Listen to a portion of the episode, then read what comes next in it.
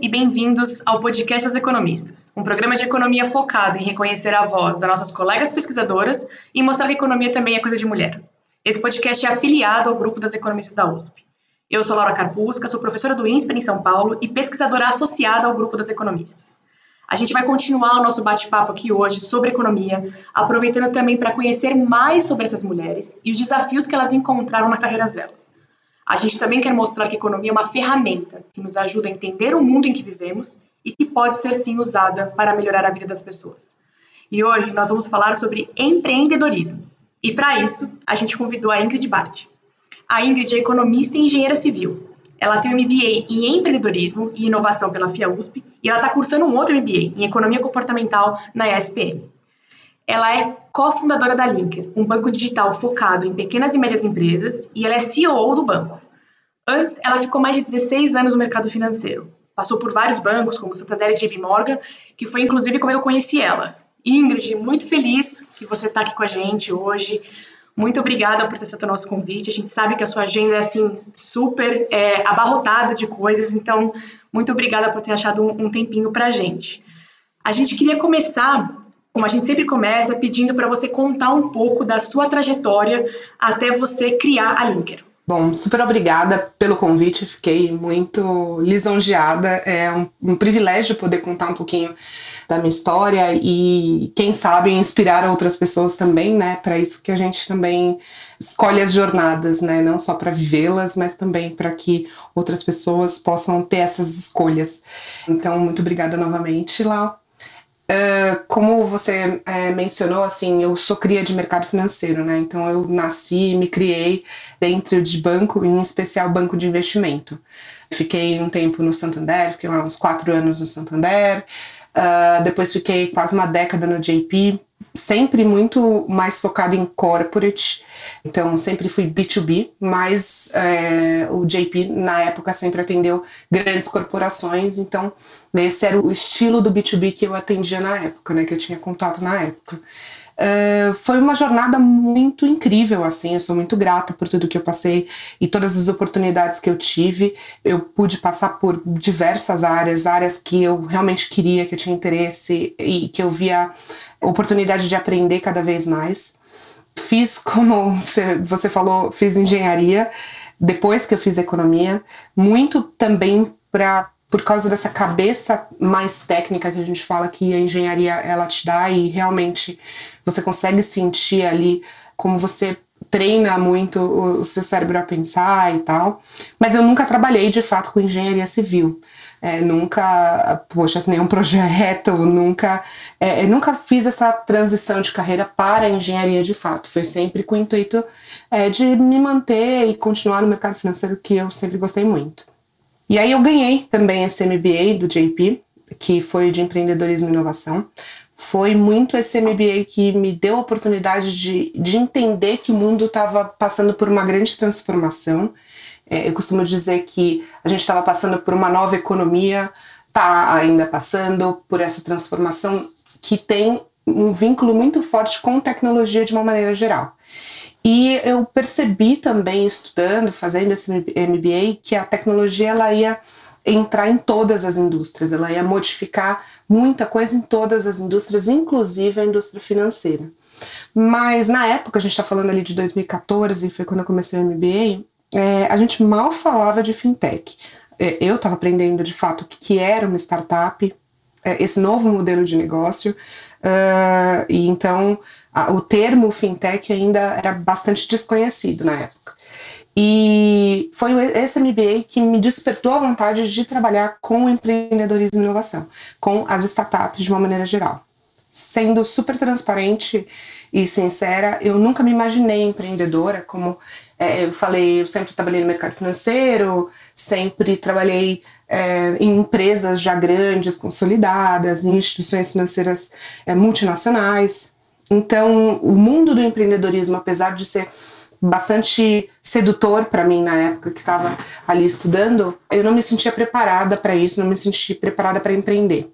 Uh, em 2016 eu saí do JP, foi um processo longo, assim, até de entender que é, eu queria buscar alguma coisa nova, porque em tese estava tudo bem, eu estava na área que eu queria, eu estava fazendo o que eu gostava, mas ainda assim eu não me sentia 100% satisfeita e eu queria ter uma experiência diferente, principalmente vinculada com essa parte de tecnologia e inovação. A minha primeira ideia foi, poxa, vou para uma empresa de tecnologia super grande, assim, como, é, como funcionária, é, como por exemplo um Facebook, um Google, que são empresas que iam me proporcionar essa vivência em tecnologia, mas querendo ou não, eu não ia deixar de ser é, CLT, né? Eu não ia é, é, me aventurar no empreendedorismo porque eu de fato não achava que era para mim. É, antes de fazer qualquer movimentação, logo que eu saí do JP, eu fiz um mini sabático pela Ásia. Então, eu lembro como se fosse hoje, saí numa segunda-feira, na quarta-feira, eu estava embarcando para a Índia. Uh, fiquei quatro meses viajando sozinha pela Ásia, foi a melhor coisa que eu fiz, porque eu estava muito tempo trabalhando numa, na mesma instituição, no mesmo setor, é, setor financeiro, né, de uma maneira geral, e eu precisava de uma pausa até para resgatar a, a, Ingrid, de fato, né? Aquilo que eu gostava, porque quando você parece que você está muito inserido dentro de um contexto, você acaba consumindo os mesmos produtos, você consome é, os mesmos meios de comunicação, enfim, você está ali reproduzindo muitas vezes alguns comportamentos que podem ou não ser parte da sua essência. Eu queria entender se aquilo era realmente é, a minha essência ou não. É, parece romântico, né, falando um pouquinho disso, mas essa foi a intenção, dar, dar uma desintoxicada, olhar coisas diferentes e tal. É, não encontrei a paz interior, eu sempre falo isso, é, porque todo mundo fala que quando você vai para a Ásia, né, já vai, ah, vou encontrar a paz interior. Não existe paz interior em outros lugares, é só para vender pacote de viagem. Mas foi muito bom, foi realmente a melhor coisa que eu fiz.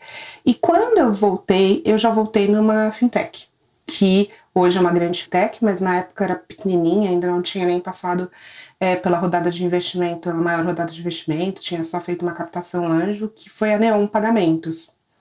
Eles estavam estavam uh, começando, não tinham nem um ano ainda de vida, e eles estavam tateando ali o mercado de PJ muito como uma estratégia de captação de PF, então era ali desenvolver uma conta salário que tem uma estrutura PJ, mas não é o foco. O foco era de fato é, as contas PF desse, dessas pessoas que receber o salário. Então era um canal de distribuição que eles estavam querendo testar. Mas precisava de alguém que tivesse experiência com B2B. E aí foi que rolou esse casamento de necessidade e oportunidade Uh, e foi a melhor coisa que eu fiz, assim. Foi, eu posso dizer que uma aposta, uma aposta, assim, bem, bem desconhecida, porque como eu falei na época, a gente está falando de final de 2016, comecinho de 17, a gente ainda falava muito pouco de fintech, o termo é, tinha acabado de ser ali cunhado, a gente falava bastante de fintech Estados Unidos e Europa, que no Brasil ainda não tinha muito esse conceito. E eu amei, amei. Foi quando eu comecei a me, a me, envolver com o ecossistema, que a gente fala de empreendedorismo e inovação, é, com a Associação Brasileira de Fintechs tam, também, que eu acabei depois, um, um ano depois, virando diretora.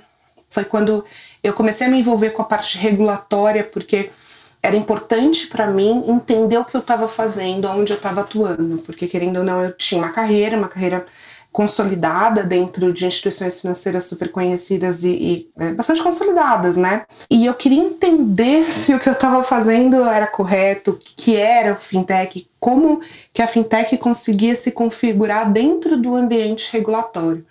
E aí o caminho que eu encontrei para descobrir todas essas respostas foi muito me envolvendo com esse ecossistema até de associação. E foi quando eu comecei pessoalmente a me envolver com os reguladores, né? Então, quando eu virei diretora da, da associação, eu comecei a assim, tocar alguns projetos regulatórios de inovação, mostrar para os reguladores quais eram os projetos, as fintechs que estavam fazendo um trabalho interessante, para que então o regulador começasse a, a olhar para a regulação de uma maneira diferente, a pensar em inovação regulatória também, né?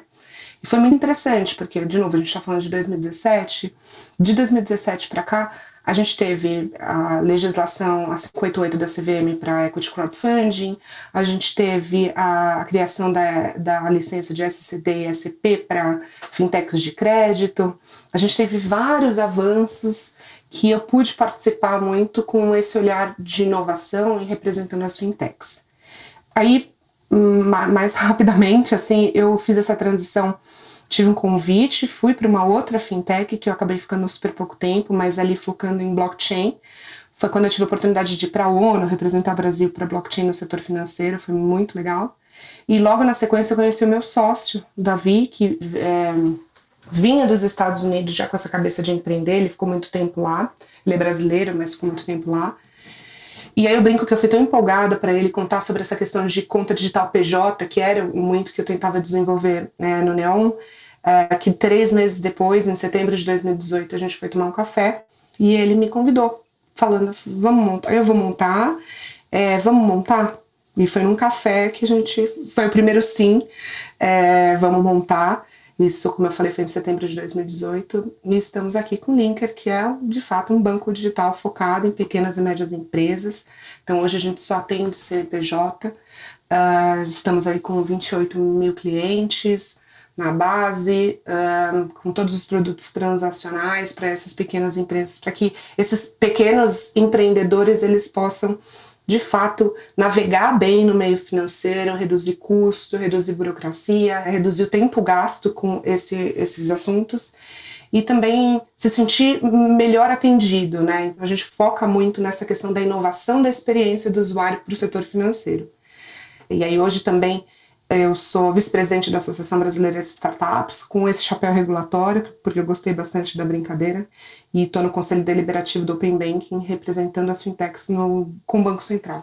Muito legal você ter compartilhado a sua trajetória, Ingrid, e da minha perspectiva, eu ouvindo, você contando tudo isso, né, eu acho que fica muito claro que o próprio empreendedorismo, ele vem também, é, não sempre, mas ele pode vir também de muita experiência e muita bagagem, né, é, o foco na PJ, você ter observado que tinha esse gap que não tinha sido preenchido em outras instituições, né?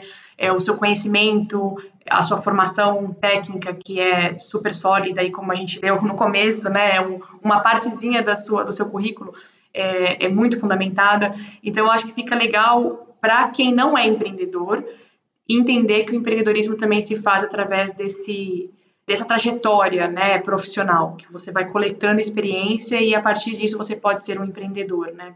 É, descobrir os gaps que, que tem no mercado. Sim, com certeza. Mas, olha, eu vou ser bem, bem sincera, assim, quando você conta, o storytelling parece fazer muito sentido e parece que é, foi tudo muito planejado, muito estruturado e que eu fui seguindo um caminho que tinha ali só é, uma linha reta.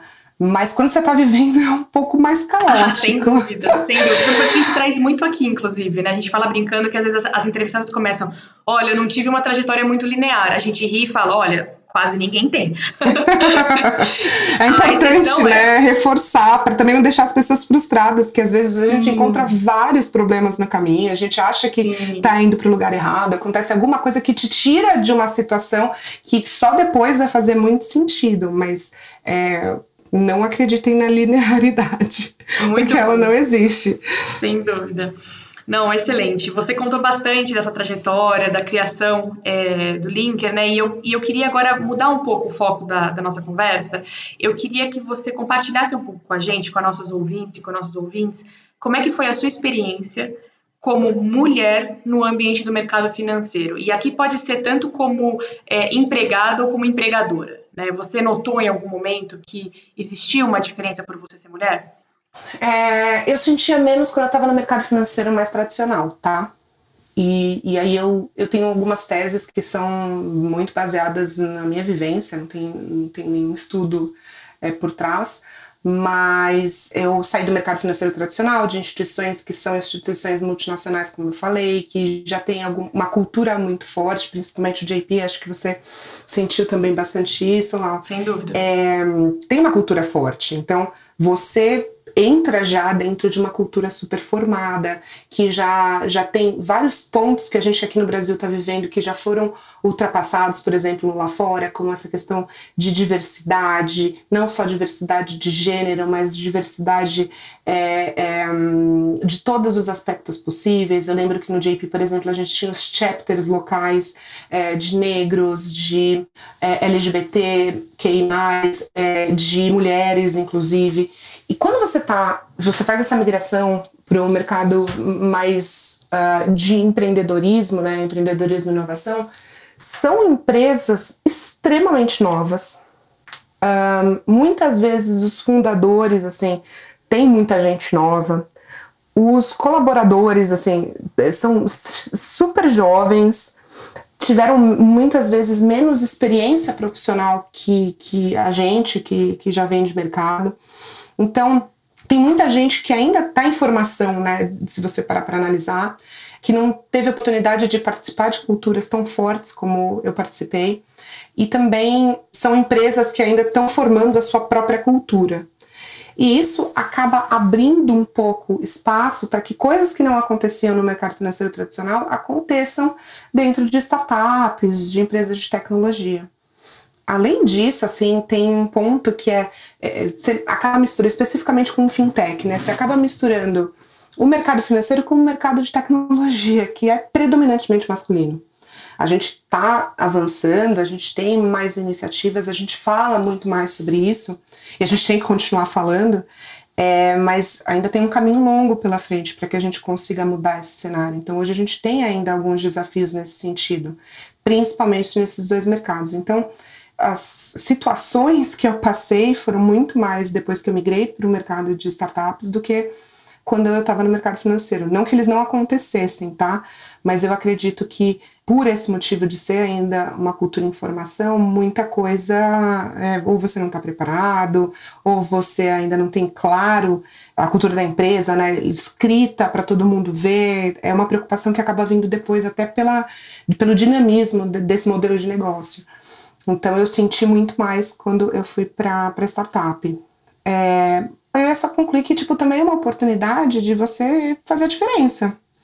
Porque como não tem nada escrito em pedra, se é um, um tópico que te preocupa, que é importante para você, você como alguma minoria que é, precisa ser levada em consideração, porque você está sentindo é, essa dificuldade, você também tem oportunidade de participar dessa construção de maneira mais ativa.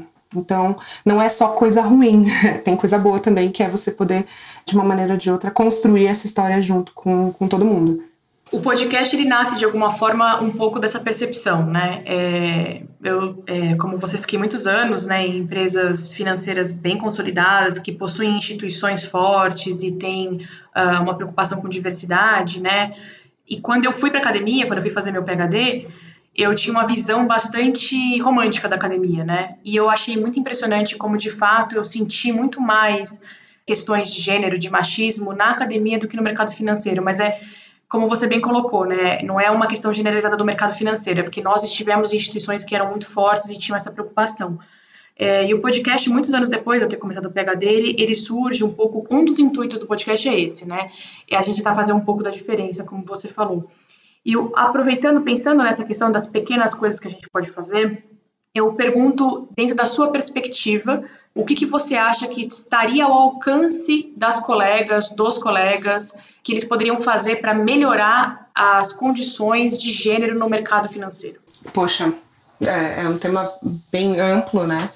É, mas eu gosto de começar sempre mais simples, tá? Então, ao invés de você tentar mudar é, o mercado inteiro, você tentar mudar pequenas coisas do dia a dia, algumas coisas que acontecem que a gente às vezes deixa passar batido e que poderia sim começar a construção de uma, de uma transformação, eu acho que a gente tem que se apegar nisso. Então, por exemplo, a primeira coisa é você não desvalorizar, por exemplo, a experiência negativa dos outros, porque eu já cansei de ver outras mulheres falando assim: Poxa, eu nunca vi machismo, nunca aconteceu comigo, então não deve existir e tal.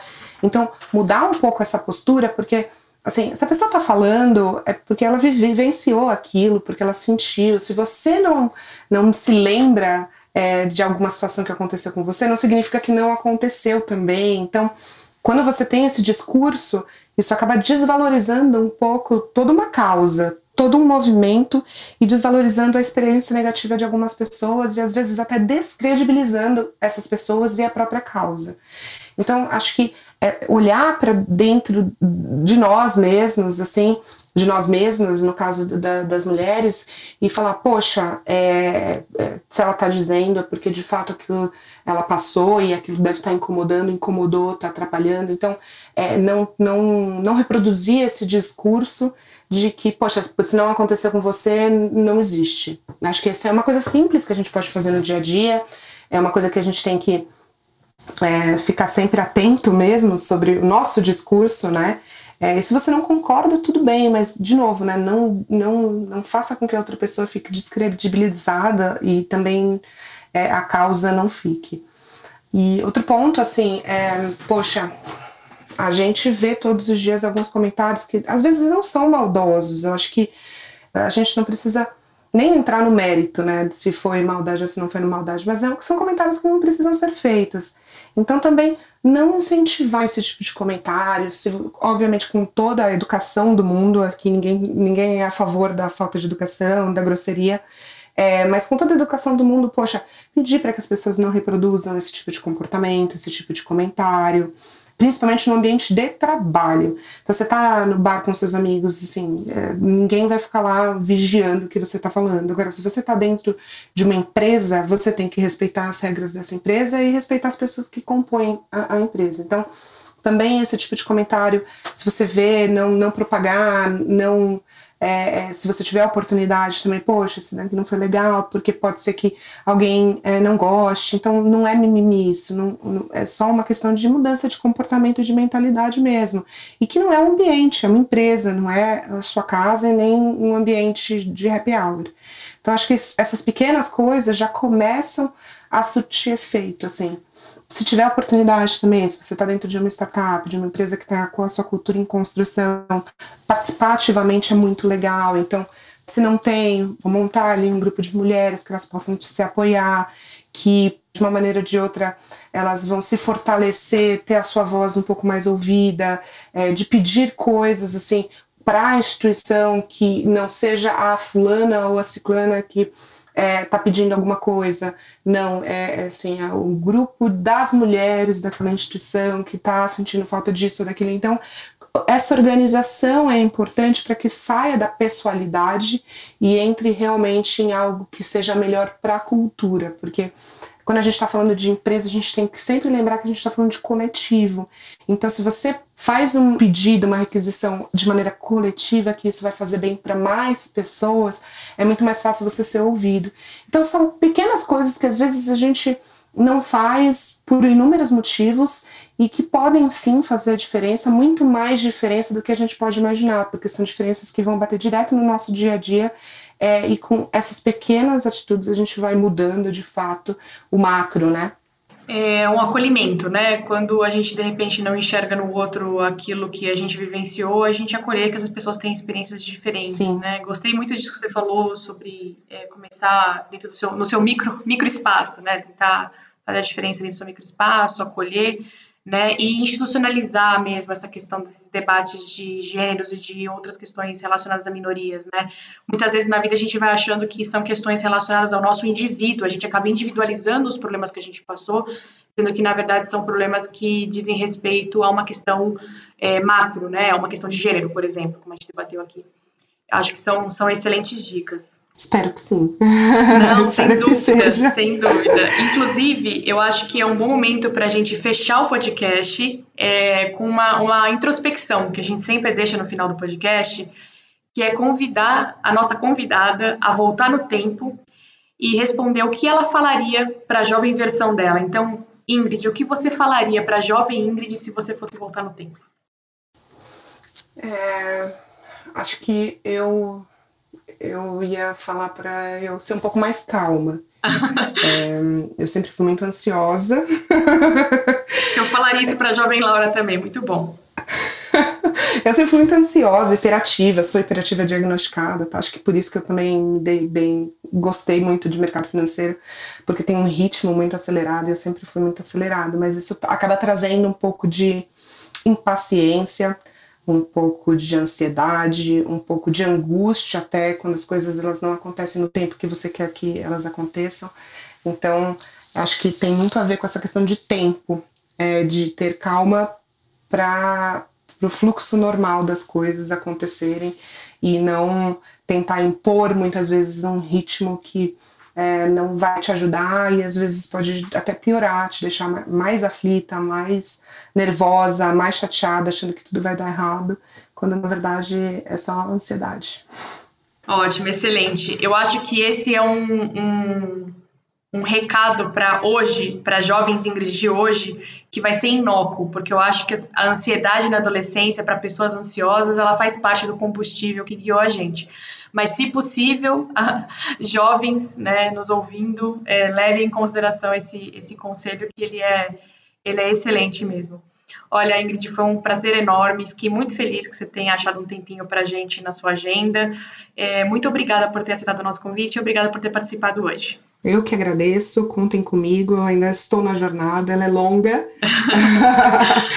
ela é longa, leva tempo. Estou é, um pouco menos ansiosa, mas sou muito feliz com as escolhas que, que eu fiz. Eu acho que a gente tem que estar sempre firme naquilo que a gente acredita e ter coragem para seguir. Muito obrigada de novo, Lau, adorei. Adorei também, Lidia, muito obrigada. E a gente fica por aqui. O podcast das economistas continua em alguns dias. Assine o nosso feed para você saber quando a gente vai subir mais um episódio. O podcast das economistas é uma produção afiliada ao grupo das economistas da USP. A Laura Carpuschi e a Paula Pereira são as coordenadoras do podcast e os demais membros do Comitê das Economistas são a Fabiana Rocha e a Maria Dolores Dias. Nosso produtor de som, Fernando Iani, cantora Flávia Albano, trompetista Alan Marques, designer Tatamato. E a nossa entrevistada hoje foi a Ingrid Bart. Muito obrigada e até o próximo podcast das economistas. Assine o nosso feed.